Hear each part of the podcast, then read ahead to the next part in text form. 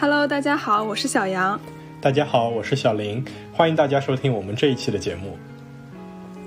最近大家应该都有在新闻或者社交媒体中看到过猴痘这个词。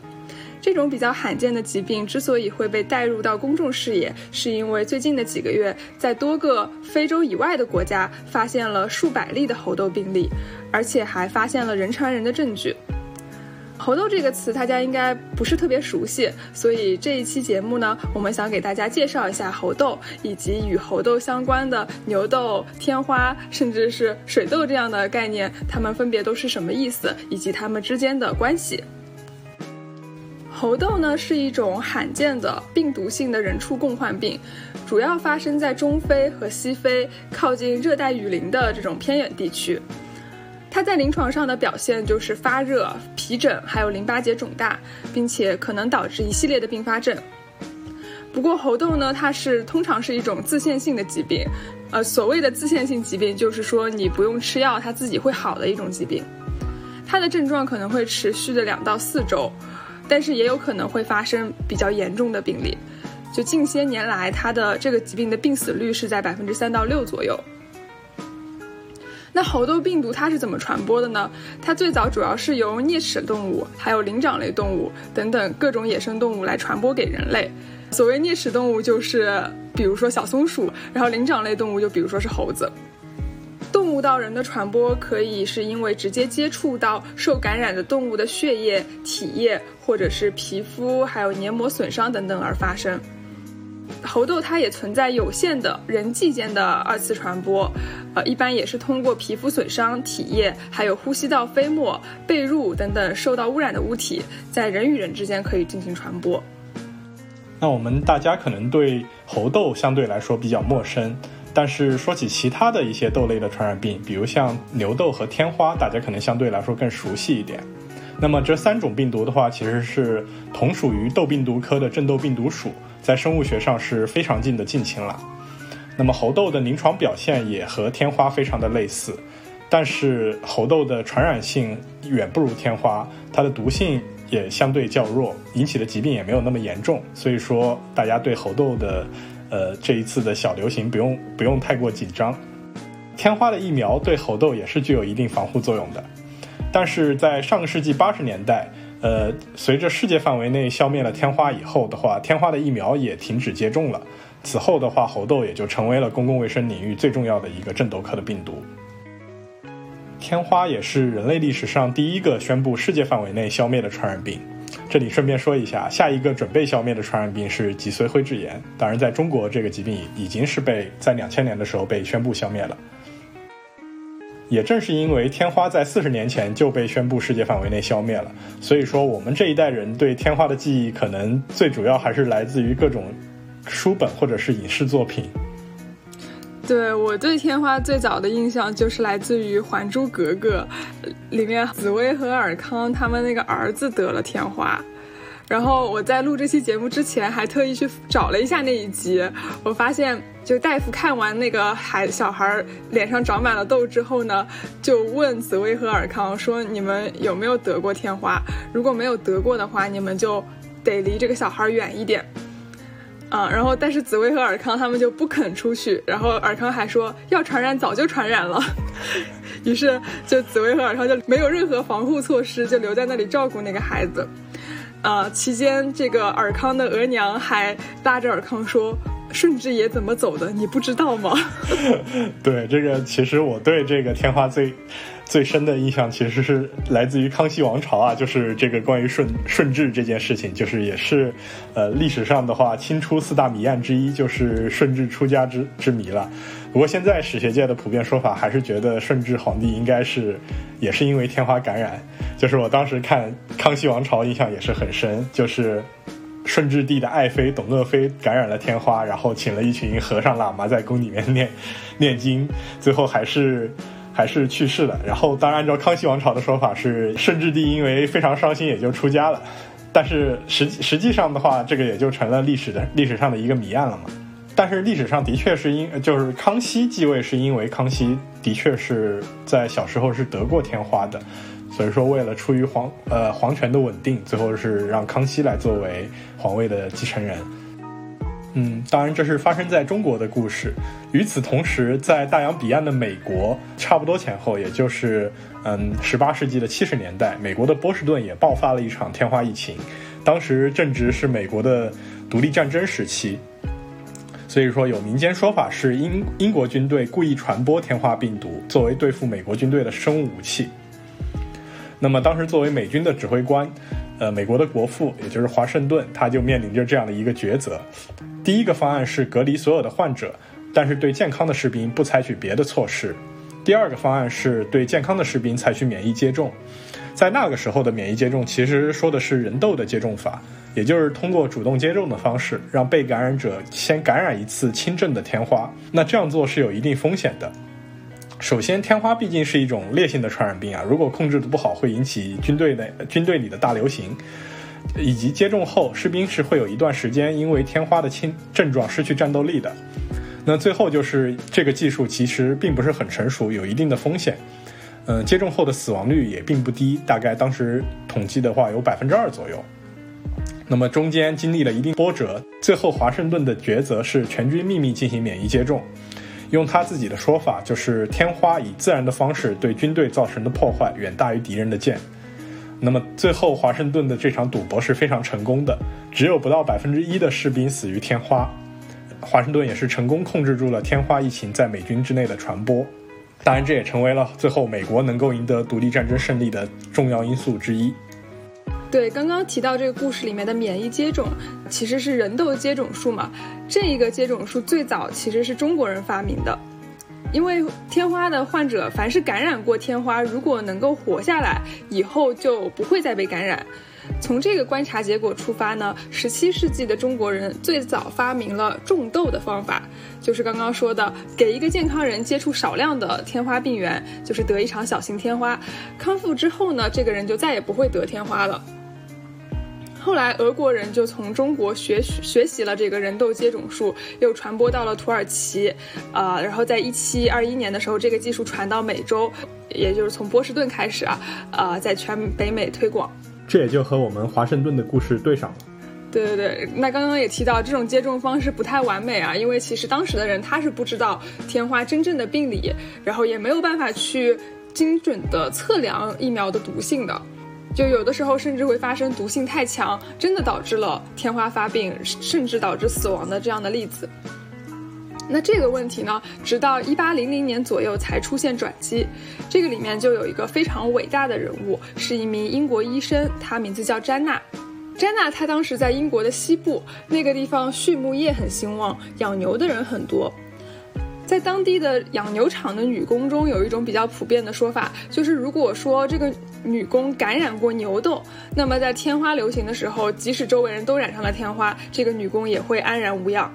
虽然当时的大多数医生都觉得这只是一个坊间的传言，但是呢，詹娜她就猜想，人痘接种的原理，它有可能是人痘病毒的毒性在体内激发出了对天花的抵抗力。那么牛痘病毒会不会也有类似的毒性，能够让人产生抵抗力呢？而且就是牛痘的症状是比天花轻微很多的。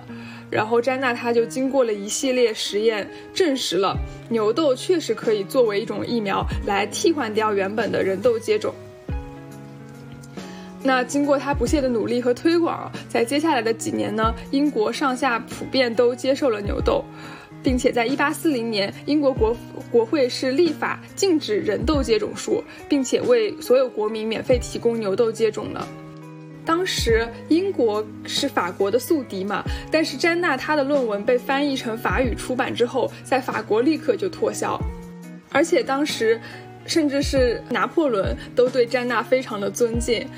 拿破仑他这个为人比较狂妄，然后他比较藐视医生。据说拿破仑每见到一一个医生，总会呃揶揄的问对方：“您一共治死过多少个人？”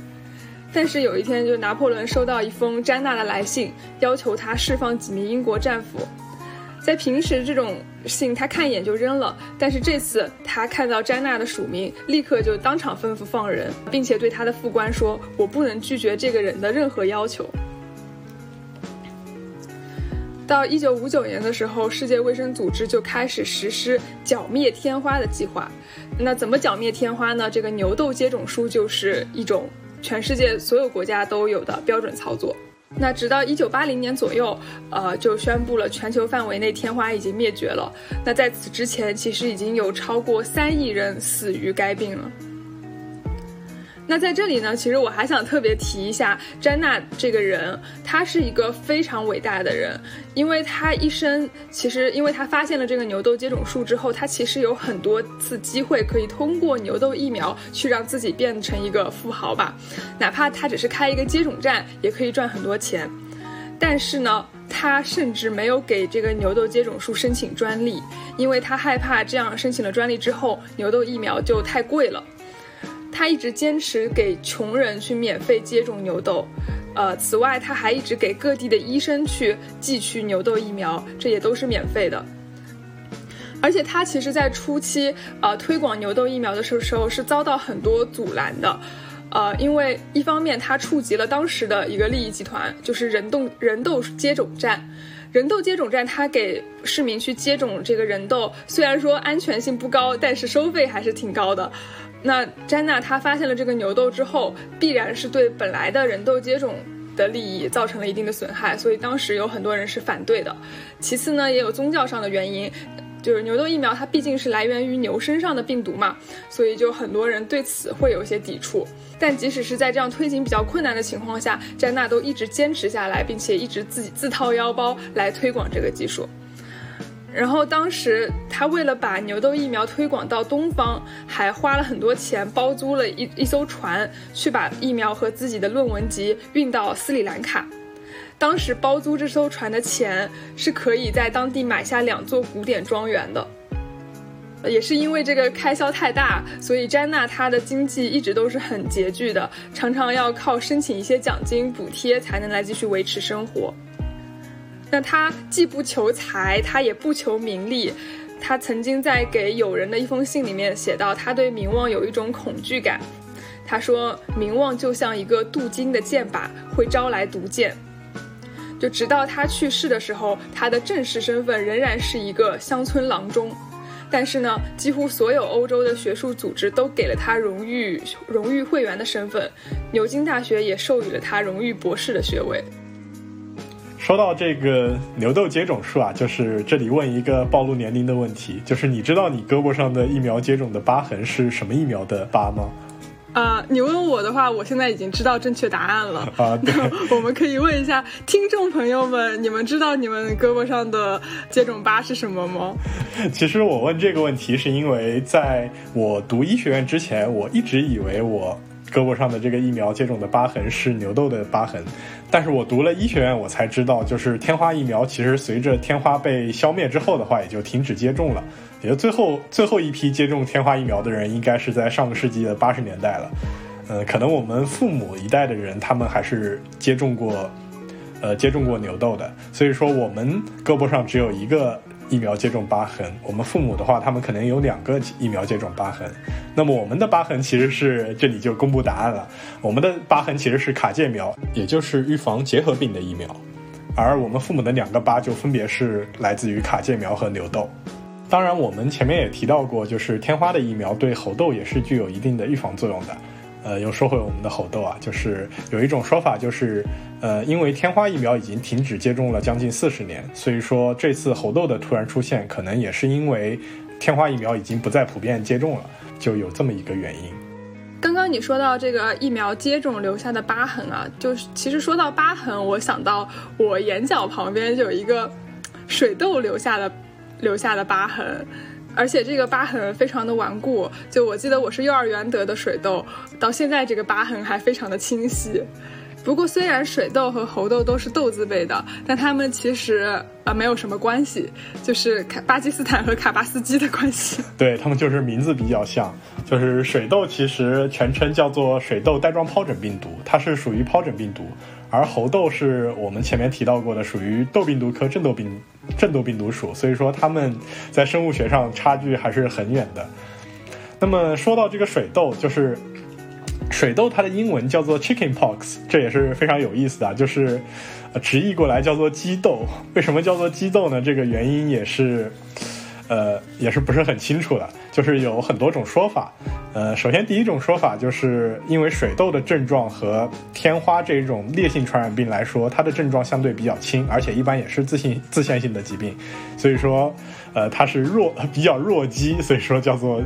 chicken pox。啊，这个说法是我从果壳上看来的。呃，第二种说法是因为水痘的这个皮疹的形状和鹰鹰嘴豆比较像，鹰嘴豆它的英文叫做 chickpea。可能在美国生活的小伙伴应该多多少少都尝过，但是我觉得水痘的那个皮疹和鹰鹰嘴豆也是没有什么关系的，不知道为什么会有这种说法。我觉得，对，我觉得鹰嘴豆很大呀，就是相比起水痘的皮疹，那水痘的皮疹感觉是很小的。哎，对，所以说还有第三种说说法，就是水痘叫做 chicken pox，是因为它的皮疹像是被鸡啄了以后的皮疹。嗯，对，总体说来就是，其实它跟鸡没什么关系。哎，对，这个水痘和鸡没什么关系，但是我们说猴痘也是这样啊。就虽然说猴痘名字里面有猴，但是猴子在这里也是背了一口大锅。就是猴痘这个病毒，它在自然条件下的生活史不是很清楚，也就是说，我们其实不清楚这个疾病它最初的来源到底是不是猴子，只是因为猴子也会携带这种病毒，所以说这个病毒就被命名为了猴痘。对，其实，呃，在非洲的许多动物中都发现了猴痘病病毒感染，包括神松鼠、树松鼠、冈比亚袋鼠、睡鼠，就是各种各种小松鼠。对，其实我们是不是把它命名为鼠痘比较合适？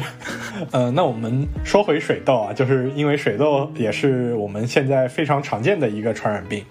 呃，我们前面说过，水痘它这个病毒的全称叫做水痘带状疱疹病毒。那么从名字上可以知道，它是一个病毒可以引起两个疾病。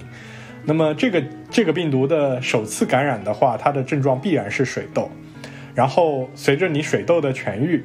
这个病毒并不会完全的从你体内消失，它会潜伏在你的神经根。当你成年之后，可能呃免疫力。下降的话，这个病毒就会乘虚而入，从神经根里面再再次出现，呃，出现呃，然后你就会出现带状带状疱疹的症状。那么这个病毒的传染也就是这样，就是无论你是得了水痘或者是带状疱疹，你如果是传染给别人的话，你只会传染水痘，而不会传染带状疱疹，因为它的第一次症状通常都是水痘。那总结一下，就是说，呃，小朋友和小朋友之间可以互相传染水痘，然后呢，大人也可以，就大人如果得了带状疱疹，也可能传染给小朋友，让小朋友得水痘。但是呢，两个得过水痘的大人，他们中间如果有一个人得了带状疱疹，是不会通过普通的接触去传染给另外一个人的。啊，对，是是这样的。我当时患病就是因为家里面有人得了带状疱疹，所以说传染给我，我就得了水痘。啊，我当时得水痘是幼儿园的时候，小朋友之间的互相传播。我记得当时就是陆陆续续的有小朋友得了水痘就不来上课了，然后几天过后，我也成为了其中一员。啊，这个也是当时人们对传染病的认识的一个局限性啊，就是，呃，如果是现在再发生说一个班上有小朋友得了水痘的话，感觉应该是整个班都要停课的。那我们这边可以再呃顺带着提一下带状疱疹，就带状疱疹，我感觉这个疾病也不是特别的常见哈，可能很多人对它认识也比较浅。带状疱疹是剧痛无比的。那为什么会导致这么严重的疼痛？是因为这个病毒它虽然表现出来的症状是在皮肤上形成水泡，但是真正感染的部位是皮肤下面的神经。那神经它感受疼痛肯定是非常剧烈的。如果这个病毒直接去攻击神经细胞的话，据说这个疼起来堪比生孩子。对，是这样的，就是我之前也提到过，就是带状疱疹的发病是因为，呃，患过水痘的话之后的话，潜伏于神经根中的病病毒再次出现，所以说，呃，带状疱疹的一个典型的症状就是它的疱疹是沿着神经分布的，比如像你面部的呃三叉神经，或者说你的肋间神经，所以说这个带状疱疹是非常非常疼的，而且这个病毒呢，随着人的年龄增大，它的发病率也会显著的上升。主要因为这年龄大了之后免疫力会下降，然后呢神经痛也会更加的严重。呃，但是呢，这个带状疱疹是有一些疫苗可以去预防的。对，尤其是对于老年人，嗯，是可以考虑接种带状疱疹疫苗的。就是这个疫苗的话，虽然说不能百分之百的避免带状疱疹的发生，但是可以非常有效的降低带状疱疹的带状疱疹的发病风险，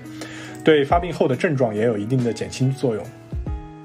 那我们这边有点扯得有点远了，我们再说回水痘啊，就水痘其实也是有疫苗可以去提前预防的。对，就是水痘疫苗的话，在美国也是入学的强制疫苗之一。申请美国学校的小伙伴可能应该是有印象的，就是美国的学校入学的话，都是要提交水痘疫苗的疫苗证明，或者是感染过水痘的病例，或者是抗体的证明。这里其实也有一个比较有意思的情况吧，就是因为。其实大多数人都是小时候得的水痘嘛，所以那个病例可能就找不到了。呃，如果找不到的话，就得去重新测抗体。但是当时是听说有的同学他们小时候得过水痘，但是去测抗体发现没有抗体。对，因为这个抗体也是随着时间会 会出现一定的消退的。当然，我当时就是提交的抗体的证明。对，如果没有抗体的话，就得重新去接种水痘的疫苗。嗯，是。当然，我们现在国内的话，呃，部分发达发达的城市，比如像上海，也已经将水痘纳入了儿童的免疫规划。那我们今天和大家分享了很多关于猴痘、天花、水痘还有牛痘的一些故事和一些小知识，希望大家能够有所收获。感谢大家的收听，欢迎大家订阅或者是留言，我们下期节目再见，拜拜。